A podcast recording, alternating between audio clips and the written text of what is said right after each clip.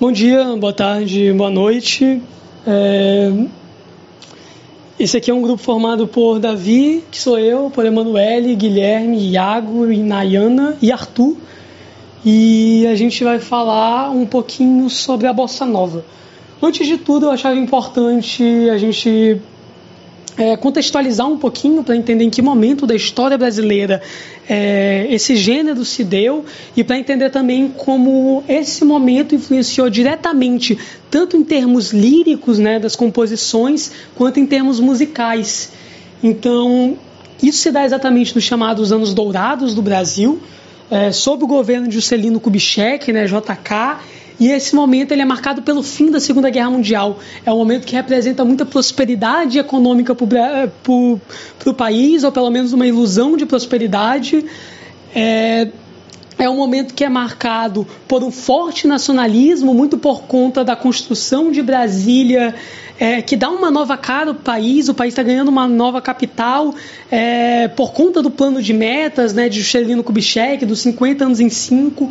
Então o Brasil ele crescia muito rápido, ele ele ascendia é, economicamente e isso, obviamente, vai ser refletido na produção artística do país, que crescia na mesma proporção, na mesma intensidade, com a mesma velocidade que a economia nacional.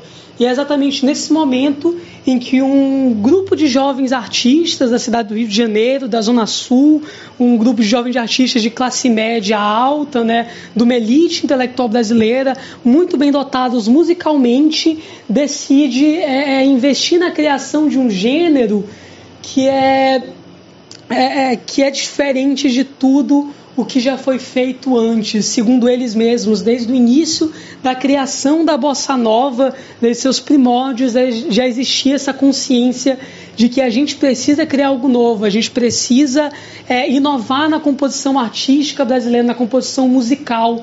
Então, existe essa mescla de pegar o que já é genuinamente brasileiro, muito por conta do grande nacionalismo que existia, é, e unir com a cultura estrangeira a partir do jazz, das influências que estavam vindo de fora. E dessa forma a bossa nova ela foi ganhando corpo. Então é muito interessante a gente pensar que desde a criação do gênero já existia é, essa vontade de mostrar o Brasil para o mundo, de fazer algo que pudesse ser visto fora do Brasil e fizesse sentido. É, então, muito por conta disso, a gente tem essa forte influência é, que a gente pode dizer jazzística na, na bossa, de misturar uma música tradicionalmente popular, uma música brasileira, que é o samba, com o estilo americano, que é o jazz. É, ambos de, de origem. É, de origem popular, né? tanto o samba quanto o jazz são gêneros que marcaram as comunidades mais pobres dos Estados Unidos e do Brasil e então a bossa nova ela teve esse papel de juntar um Ari Barboso, é, é um, um Noel Rosa, um Pixinguinha com um Stan Getz, um, um Charlie Parker, um Chet Baker. Foi uma fusão é, desses ambos gêneros e é exatamente nesse momento da história em que a gente tem contato com aquilo que a gente vai chamar posteriormente de bossa, que é essa fusão do jazz americano com o samba brasileiro. Boa tarde, meu nome é Arthur e vou falar um pouco sobre as mudanças que ocorreram na Bolsa Nova na década de 1960. Em meados da década de 1960, o movimento apresentaria uma espécie de cisão ideológica, formada por Marcos Valle, Dori Caymmi, Edu Lobo e Francis Hilmer, e estimulada pelo Centro Popular de Cultura da UNE. Inspirado em uma visão popular e nacionalista, este grupo fez uma crítica das influências do jazz norte-americano na bossa nova e propôs sua reaproximação com compositores de morro, como o sambista Zé Cat. Um dos pilares da bolsa, Carlos Lira, aderiu a esta corrente.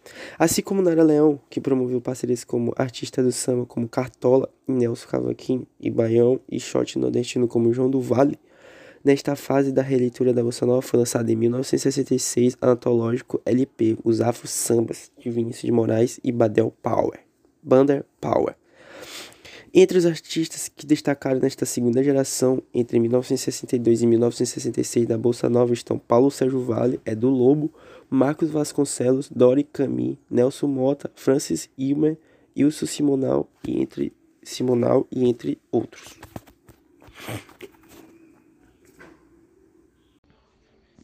Podemos elencar as características da bossa nova em uma ordem, começando pelo ritmo, que talvez seja o elemento mais importante da bossa nova. Essa novidade foi trazida por João Gilberto através da síncope, que realça o tempo fraco do compasso, provocando uma tensão na música, diferente do tempo forte que acontecia no samba tradicional, que criava uma sensação de repouso. Em seguida, vem a harmonia, a bossa nova ela trouxe acordes dissonantes que meio que destoavam a harmonia tradicional da música. Muitos desses acordes foram trazidos do jazz. Outras conduções harmônicas foram criadas por Tom Jobim. Antes da bossa nova, a base eram os acordes perfeitos, que, sendo consonantes, eles cumpriam a função de dar estabilidade harmônica à música, ou seja, era tudo muito perfeitinho. Com as sequências desses acordes perfeitinhos, era possível compor praticamente qualquer música popular, mas eles eram muito pequenos para compor a bossa nova e os intérpretes e as novidades os compositores queriam trazer, que eles queriam bolar novos acordes. Então, a harmonia ela era fundamental e ela não era apenas dissonante, ela também era baseada em acordes invertidos, criando novos encadeamentos harmônicos. Outra coisa é o canto.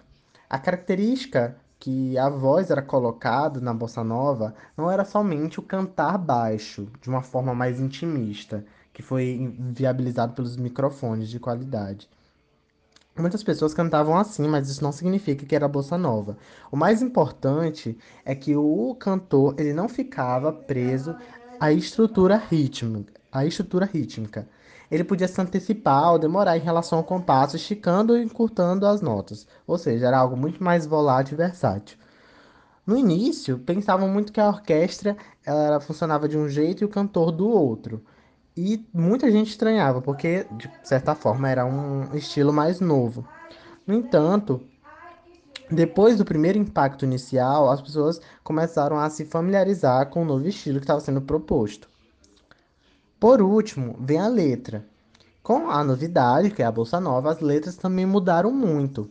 O tom ele ficou muito mais coloquial, direto, é, individual, espontâneo, sem o uso de metáforas. Segundo algumas pessoas ou é, muitos estudiosos, o maior letrista da Bolsa Nova foi Vinícius de Moraes. Ele foi um poeta de prestígio, muito prestígio, e ele foi criador de vários versos muito sofisticados mas ele também buscava a simplicidade nas suas letras. É, duas músicas que foram verdadeiros é, divisor de águas da bossa nova são de autoria, no entanto, de Newton de Mendonça. Newton Mendonça. É, uma das suas composições e criações é, mais famosas é Desafinado, onde ele dita a nova tendência que é se você insiste em classificar o meu comportamento de antimusical, eu, mesmo mentindo, devo argumentar que isso é bossa nova, isso é meio natural. Aqui, ele simplifica que a bossa nova ela veio para quebrar os paradigmas já estruturados e fazer um novo estilo de música, que era mais voltado para a simplicidade, para a desenvoltura, para é, falta de seguir uma, uma regra. Não estava seguindo uma linha, não tem essa certa linearidade, apesar de ser muito bem composta. Eu vou falar sobre alguns dos principais artistas do movimento musical Bossa Nova, a começar pelo artista responsável por boa parte dos sucessos do gênero musical Bossa Nova, Tom Jobim, que é um dos maiores nomes não apenas da Bossa Nova, mas da música brasileira, sendo também conhecido mundialmente. Ele era maestro, cantor, compositor, pianista e violinista. Em parceria com Vinícius de Moraes, Tom Jobim produziu alguns dos grandes sucessos da época, como Garota de Ipanema. E falando em Vinícius de Moraes, famoso artista conhecido por algumas das letras de músicas mais bonitas da música brasileira, como o Soneto da Fidelidade, e também pelo seu estilo boêmio, era, era diplomata, poeta, cantor, dramaturgo e letrista. A seguir temos João Gilberto, considerado um dos principais pioneiros da vertente bossa nova. Iniciou a carreira em Salvador, mas foi apenas no Rio que começou que sua carreira começou a deslanchar. Ele foi um compositor, cantor e violinista, e uma de suas composições mais conhecidas é a música Desafinado. Temos então Nara Leão, conhecida como a musa da bossa nova que participou do movimento desde o seu início. Uma cantora e artista, atua também como apresentadora no programa de TV para ver a banda passar, ao lado de Chico Buarque, em meados dos anos 60 e no final da década é, aderiu ao movimento tropicalista, tendo feito parte do LP Tropicália. E por fim temos Elis Regina, que começou a cantar aos 11 anos e aos, e aos 16 já lançou o seu primeiro disco. Se aproximou do movimento Bossa Nova em meados de 64, quando se mudou para o Rio de Janeiro e se tornou uma das cantoras mais conhecidas no período. É, tem jangada no mar é, hoje tem arrastão. É, todo mundo pescar. Chega de sombra, João. Jovil,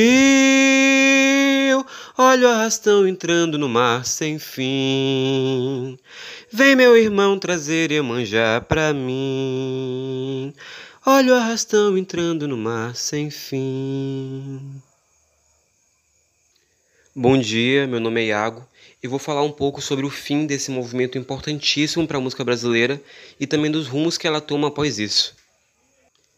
Eu acabo de cantar Arrastão, do Vinícius de Moraes e Edu Lobo, escrita em 1965 e no mesmo ano defendida pela Elis Regina no Festival Brasileiro, no Festival de Música Brasileira da extinta TV Excelsior. Esse ano é desenhado como o último ano da bossa nova como a conhecemos, né? Mas a bossa, ela simplesmente não acaba, ela se dissipa de certa forma.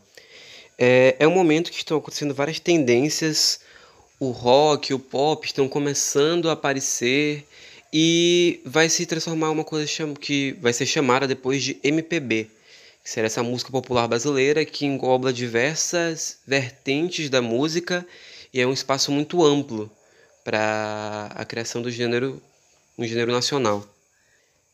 E vai continuar assim até a década de 80, quando de fato o pop rock, as tendências europeias e americanas chegam aqui com força e o MPB vai virar o rock pop, né, que a gente vai conhecer lá o Legião Urbana, vai conhecer o Barão Vermelho, vai conhecer a Hanoi Hanoi, essa galerinha daí. Mas nessa primeira geração da MPB, nessa ruptura, né, já um pouquinho à frente, não em 65, já um ano depois, em 66, vamos ver o crescimento de alguns artistas que já eram consagrados, como Geraldo Vandré, o Edu Lobo e o Chico Buarque de Holanda. Esses artistas, que eram em geral de uma segunda geração da bossa nova, já chegam com um repertório diferenciado e em dado momento já tem pouca ou quase nenhuma referência da bossa nova, talvez tirando o Chico Buarque que ainda vai escrever bossa durante muitos anos. Talvez o episódio de maior ruptura da bossa aconteça em 66, quando no, no segundo Festival de Música Brasileira, o Geraldo Vandré vence com Disparada e o Chico Buarque vence com a banda. Já abrindo assim uma nova fase e traçando essa ruptura e mutação da bossa para MPB. Ainda assim, não é como se obliterasse o movimento.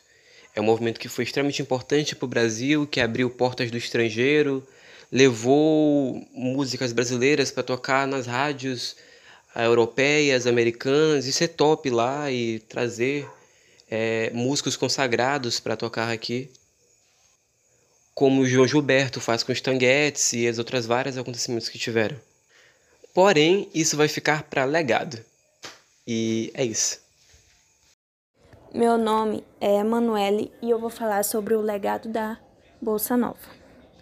O legado da bossa nova é imenso até hoje. Com seu valor estético, reverbera em composições que influencia, é, influencia até hoje compositores e musicistas.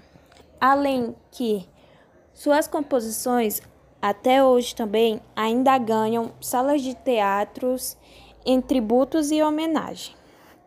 E também bares pelo Brasil, pelo mundo, sempre alguém tocando bossa nova.